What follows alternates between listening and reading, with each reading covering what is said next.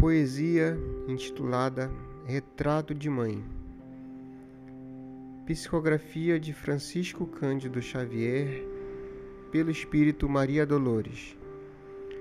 Sobre a ida de Maria de Nazaré ao auxílio de Judas. Depois de muito tempo, sobre os quadros sombrios do Calvário, Judas, cego no além, errava solitário. Era triste a paisagem. O céu era nevoento, cansado de remorso e sofrimento. Sentara-se a chorar.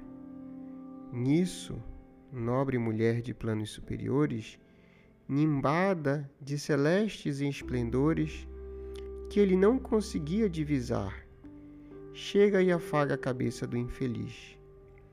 Em seguida, num tom de carinho profundo, quase que em oração, ela diz: Meu filho, por que choras?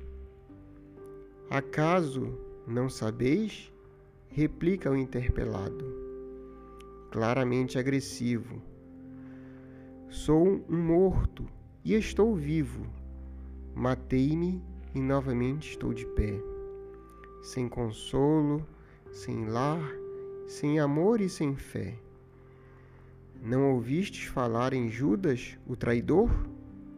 Sou eu que aniquilei a vida do Senhor. A princípio julguei poder fazê-lo rei, mas apenas lhe impus sacrifício, martírio, sangue e cruz e em flagelo e aflição.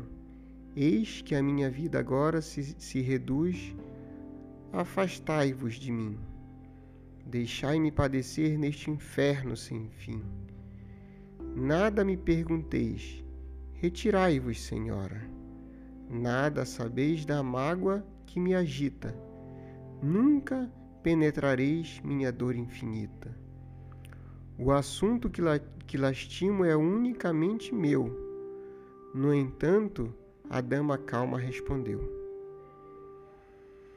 Meu filho, sei que sofres, sei que lutas, sei a dor que causa o remorso que escutas.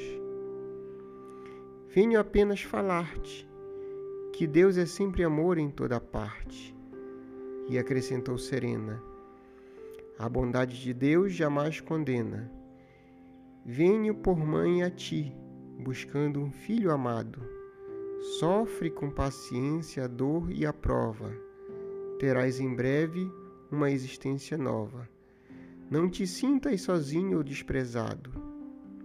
Judas interrompeu-a e bradou, rude e pasmo: Mãe, não venhais aqui com mentira e sarcasmo depois de me enforcar num galho de figueira para acordar na dor, sem mais poder fugir à vida verdadeira.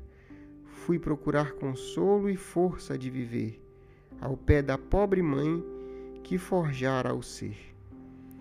Ela me viu chorando e escutou os meus lamentos, mas teve medo dos meus sofrimentos. Expulsou-me a esconjuros, chamou-me monstro por sinal. Disse que eu era unicamente o espírito do mal. Intimidou-me a terrível retrocesso, mandando que apressasse o meu regresso para a zona infernal, de onde por certo eu vinha. Ah, detesto lembrar a horrível mãe que eu tinha.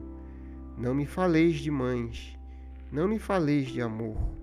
Sou apenas um monstro sofredor. Ainda assim, disse a dama docemente, por mais que me recuses, não me altero. Amo-te, filho meu, amo-te e quero ver-te de novo a vida, maravilhosamente revestida de paz e luz, de fé e elevação. Virás comigo à terra, perderás pouco a pouco o ânimo violento, terás o coração nas águas de bendito esquecimento. Numa existência de esperança, levar-te-ei comigo a, remo, a remansoso abrigo. Dar-te-ei outra mãe, pensa e descansa. E Judas, nesse instante, como quem olvidasse a própria dor gigante, ou como quem, quem se desgarra de pesadelo atroz, perguntou: Quem sois vós? Que me falais assim, sabendo-me traidor? Sois divina mulher, irradiando amor, ou o anjo celestial, de quem presinto a luz?